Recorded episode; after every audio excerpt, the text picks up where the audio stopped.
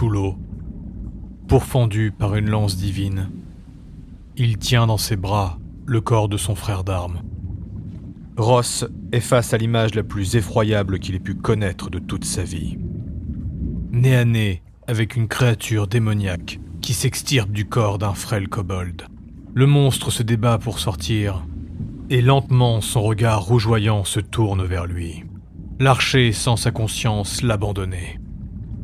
Son âme est happée par les profondeurs. Et soudain, pourfendant le ciel, un éclair blanc et intense le percute, lui et le démon. Sans oxygène, grièvement blessé, et au contact de l'énergie abyssale qui rayonne du monstre, la foudre lui fait lâcher prise et le protège. Il lâche le corps de Kalakokara qui continue de convulser à mesure que le démon s'extirpe. Ross s'évanouit et disparaît dans les profondeurs, tandis que l'ombre du démon s'élève à la surface. Shinsu, ou plutôt la dévoreuse, a senti l'apparition. L'épée tremble tellement que le guerrier peine à la tenir. Ils ne sont pas les seuls à avoir ressenti l'arrivée de l'entité. La pure a rappelé sa lance, le pur, lui, a rappelé ses hommes. Ilyes se rapproche de Shinsu, alors qu'elle a du mal à contenir la puissance que déverse Céleste. Certains artefacts sont réputés pour parler à leurs propriétaires. Ils communiquent avec eux mentalement et pour les plus puissants, ils sont capables d'être entendus par tous. C'est une chose peu connue, et ceux qui possèdent des artefacts peuvent dire qu'il s'agit plus d'un pressentiment qu'une réelle conversation avec leur arme.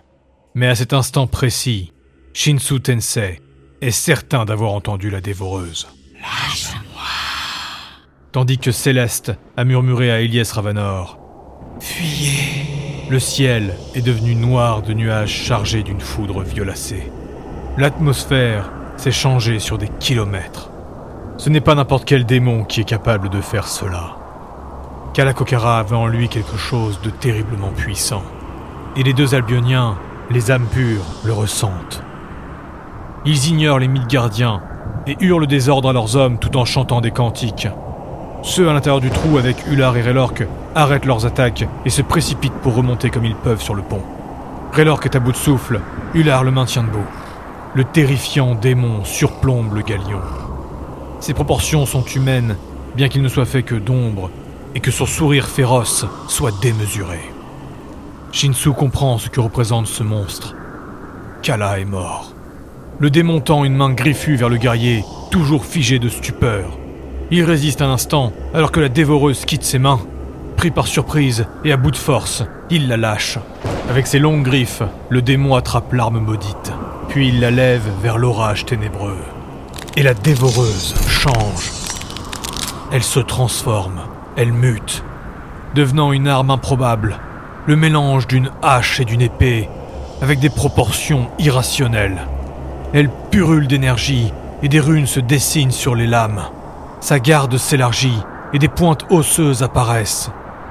Shinsu, médusé, n'arrive pas à quitter du regard le monstre et son arme. Un instant, bref, mais terrifiant, il regarde la créature et reconnaît sa présence. Le dieu démon pose son regard sur lui. Ses yeux percent l'âme de Shinsu. Son lien avec la dévoreuse le rend encore plus sensible. Il est figé et il peut sentir que le monstre l'inonde d'un songe terrible. Shinsu perd la raison. Mais au moment où sa psyché allait céder, un corps robuste et métallique le percute et il tombe dans le trou au milieu du bateau. La dernière sensation qu'il a avant de passer inconscient sera une révélation terrible. Le monstre qui est apparu est le véritable maître de la dévoreuse. Ilyes s'écrase dans le trou avec Shinsu. Ular, Relorque, à moi, vite Complètement dépassés par les événements et ne comprenant rien à ce qui se passe, les deux amis s'exécutent. Ilyes prend des planches ici et là et essaye de les enterrer en dessous. Au même moment, des hurlements guerriers se font entendre là-haut. Et une explosion fait chavirer le bateau. Un coup d'épée et un flash de lumière aveuglant. Puis un hurlement tonitruant, suivi d'une autre explosion. Enfer et paradis s'affrontent au-dessus de leur tête. Comme des enfants apeurés, ils se retrouvent dans une accolade maladroite sous les débris.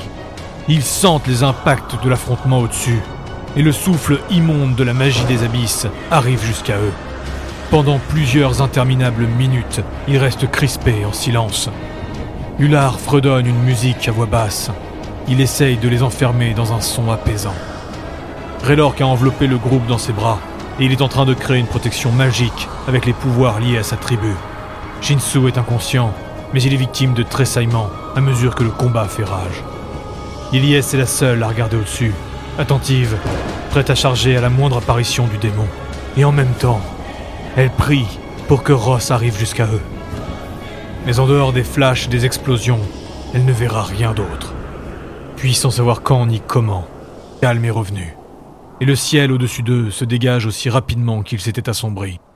Et notre petit groupe reste un long moment interdit. Ils attendent, ils n'entendent plus rien. Mais c'est normal. Leurs oreilles bourdonnent encore. Shinsu reprend lentement conscience. Il est extrêmement pâle, plus blanc que bleu. Et il commence à ramper et à se redresser. Shinsu, attendez. Shinsu regarde Ilyes, puis continue sa progression. Le reste du groupe avance à ses côtés. Ular sur ses gardes avec ses boucliers. Raylork lui fait une invocation et reprend ses deux épées. Ilyes les rattrape et finit par passer devant. Il se dirigeait vers l'escalier pour remonter sur le pont, mais ce dernier a été entièrement détruit. Le galion est ravagé. Et il coule, doucement. De nombreux trous ont été creusés par ce combat de titans. Il n'y a plus âme qui vive sur cette épave. Shinsu arrive à remonter en cédant des débris. Ilyes est tiré par Raylork et Ular se débrouille de son côté. Sur le pont, rien. Pas un corps. Juste le reste d'incroyables impacts qui ont calciné et transpercé le bateau. Shinsu se dirige en ligne droite, sans même regarder autour de lui. Puis il tombe à genoux. Le reste du groupe le rejoint. Devant lui, la dévoreuse.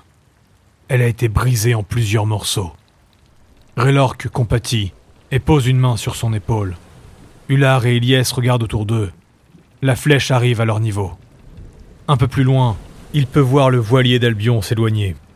Il ne voit pas les deux purs à l'intérieur, mais il y a beaucoup d'agitation sur le pont. Un autre bateau de Midgard s'approche de leur position. C'est celui de Péridote. La grande bataille touche à sa fin, et les rares navires encore capables de fuir sont déjà loin. En se dirigeant vers la queue du navire, Ular découvre Rook, enseveli sous des débris. Il court jusqu'à lui. Par miracle, il n'était pas dans la zone des combats. Rook ne semble pas grièvement blessé, mais il est cependant inconscient. Ce loup était l'animal totem de Kalakokara. Ular le sait, et il sait aussi que Rook dans cet état ne veut dire qu'une chose. Kalakokara est mort. Derrière lui, Ilyes appelle. Ross? Ross? D'un naturel discret et débrouillard, Ilyes ne s'était pas inquiété pour Ross. Raylork se met à l'appeler lui aussi. Puis Ular. Shinsu, lui, reste devant les morceaux de la dévoreuse. L'équipage de la flèche les rejoint. Lonok, le gros viking percé de toutes parts, intervient. Il est avec nous Thorir et son poisson l'ont retrouvé sous l'eau. Et il a aussi récupéré le corps de votre soigneur. Il saute adroitement des cordages de la flèche pour finir sur le galion. C'est pas beau à voir. Je suis désolé. Les pierres étoilées embarquent dans la flèche. Au même moment, Péridote aborde le galion sans prêter attention à eux. Les combattants de cette guilde prestigieuse semblent ne pas avoir apprécié se faire distancer aussi largement pendant la bataille. Odini est en bas et il les accueille, tremblant et larmoyant. C'était. C'était l'apocalypse. C'était terrible. Je. Je suis désolé. J'ai tout vu. C'était. Ah, pauvre petit. Ah, pauvre petit, c'est. Odini est coupé par la capitaine Kanerkirm. C'était quoi cette ombre? C'était quoi ce bordel? Shinsu reste silencieux.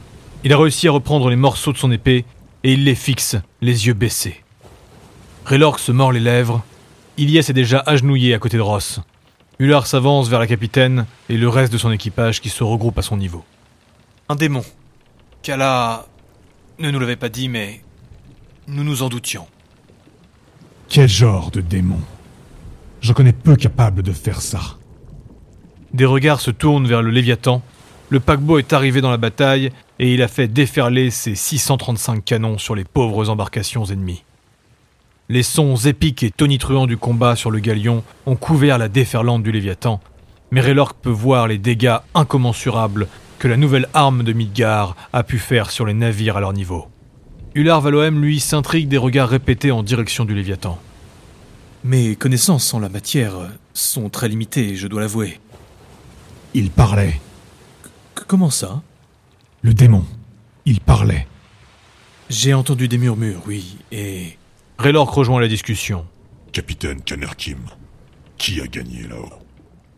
Et pourquoi Autant d'inquiétude. C'est terminé, non? Lonox s'approche de Raylork.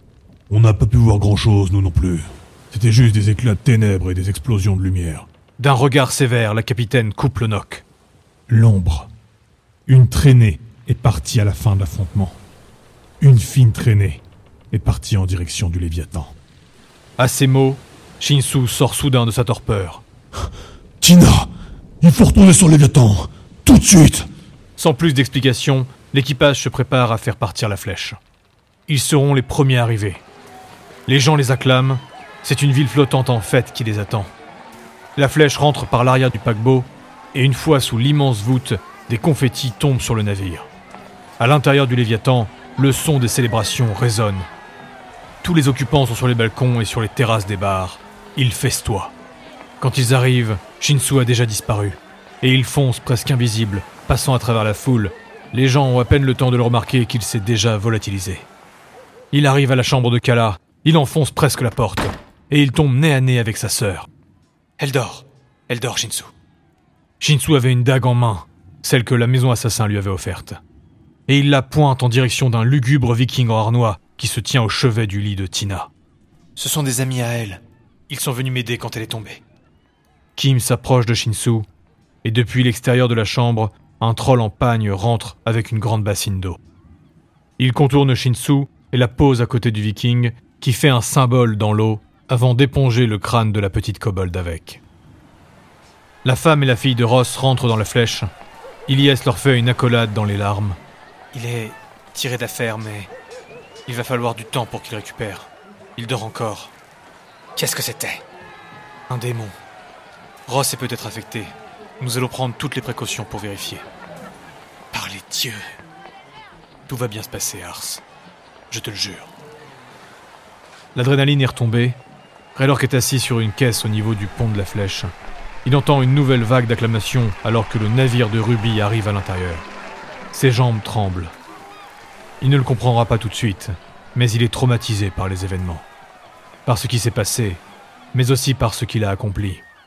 La rage des berserks et la puissance des Elaxa l'ont poussé à tout détruire. Et à tuer. Jamais il n'avait cédé à cela. À ce plaisir. Il savait que ce voyage allait le changer à jamais. Mais pas aussi vite. Et leur groupe est... Kala est mort. Ular le rejoint. Pour une fois, il reste silencieux. On aurait pu faire quelque chose pour Kala. Peut-être. Peut-être oui. C'est Ular qui est pensif maintenant. Relorque se rend compte de son erreur. Ular comme Ilyes sont en charge de la protection du groupe. Malgré les apparences et les grands sourires, Ular Valoem est très affecté et il se sent coupable. Raylork peut le voir. Le troll s'apprête à rajouter quelques mots bienveillants, mais il est coupé par l'arrivée en trombe des élèves d'Ular Valoem. Ralour le nain et Yaka le petit kobold sont surexcités, et le débit de parole est assommant. Puis c'est le maître du tonneau, Keroro Kerm, le coach de Raylork. Oh bordel Oh si peur Malgré sa morosité, Raylork ne peut s'empêcher un sourire alors qu'il le serre dans ses bras. Et une chaleur remplit son cœur alors qu'il aperçoit le visage de Kirik derrière lui. La trollesse peine à cacher son soulagement. Si je ne m'abuse, Granit vous a payé des chambres dans le Léviathan, non? La capitaine Kanerkim a rejoint les pierres étoilées et leurs compagnons. Il est vrai qu'ils ont investi le pont de son navire sans vergogne. Deux heures plus tard, le tableau fait peine à voir. Ilyes vient de quitter le chevet de Ross, laissant ainsi des membres d'améthyste et d'obsidienne l'ausculter. Elle se dit que si la guilde de la connaissance et la guilde des abysses ne peuvent pas le sortir de cette torpeur, personne ne le pourra dans ce bateau. Elle tombe lourdement sur son siège et commence à retirer doucement son armure. Shen Yung, discret et serviable comme toujours, est en train de l'aider. Hullard et Raylork arrivent et frappent à la porte. Il rentre sans attendre sa permission. Lavé, mais toujours épuisé, il se vautre sur le canapé, la mine déconfite. Ilyes se retourne silencieusement et les regarde. Ross est inconscient, touché par les abysses. Rook et Tina sont aussi mentalement atteints. Shinsu est inconsolable et semble très, voire trop attaché à la destruction de son arme. Ilyes dévisage les deux énergumènes en face d'elle. Ils sont encore bien loin de l'Atlantide. Ils ne sont même pas sur l'océan infini, et voilà que son groupe est déjà ravagé de moitié. Et pour couronner le tout, dans un mois, ils auront la mission de gérer la police du Léviathan. Nous avons quatre semaines pour remettre sur pied Ross, Tina, Rook et Shinsu.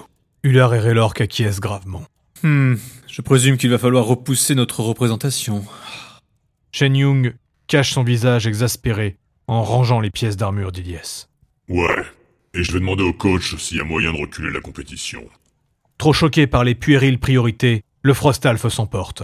Messire, navré d'intervenir, mais vous comprenez bien que la vie de Ross Yasankak, voire son âme, est en péril. Il en va de même pour la jeune Tina et pour le Lourouk. De plus, le rapport que nous avons sur Shinsu Tensei induit fortement une... Ilyes lève la main pour le stopper. Ils ne savent pas. En effet, ils ne savent rien. S'insurge Shen Yung. Mais avachis sur le canapé, Ular et Raylork n'en prennent pas ombrage. Ular, maintenant que Kala est mort, c'est vous, le soigneur du groupe. Ular déglutit.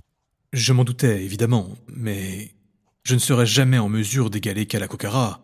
Et je ne peux rien faire pour les inconscients. Cela dépasse mes connaissances et ma magie. Ne vous inquiétez pas pour ça.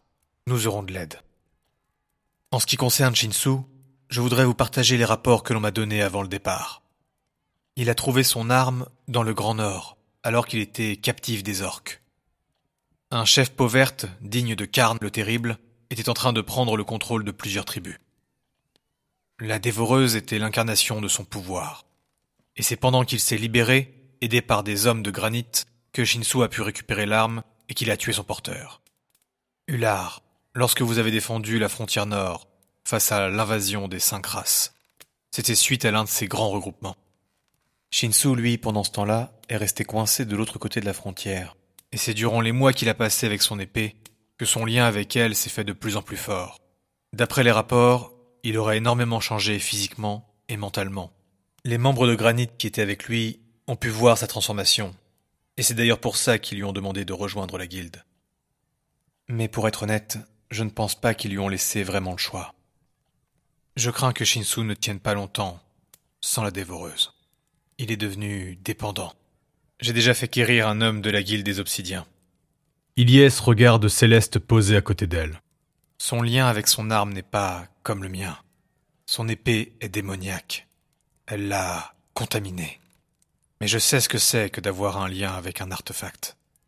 Et je n'imagine même pas ce que je pourrais ressentir si Céleste venait à être... Euh, même si on la reforge Raylork coupe les terribles songes d'Iliès. Je ne pense pas que ce soit suffisant. Et même si ça fonctionne, ça serait très dangereux. On parle d'une âme dans une arme qui... Il est déjà en train de commencer, tu le sais ça, hein? Quoi? Ilyes se lève avec difficulté, et le trio s'élance vers la forge de Léviathan. Shen Yung les regarde partir. Il est fatigué pour Ilyes. Il ne le sait pas encore, mais durant les mois à venir, ce groupe de fous ne cessera jamais de l'exaspérer.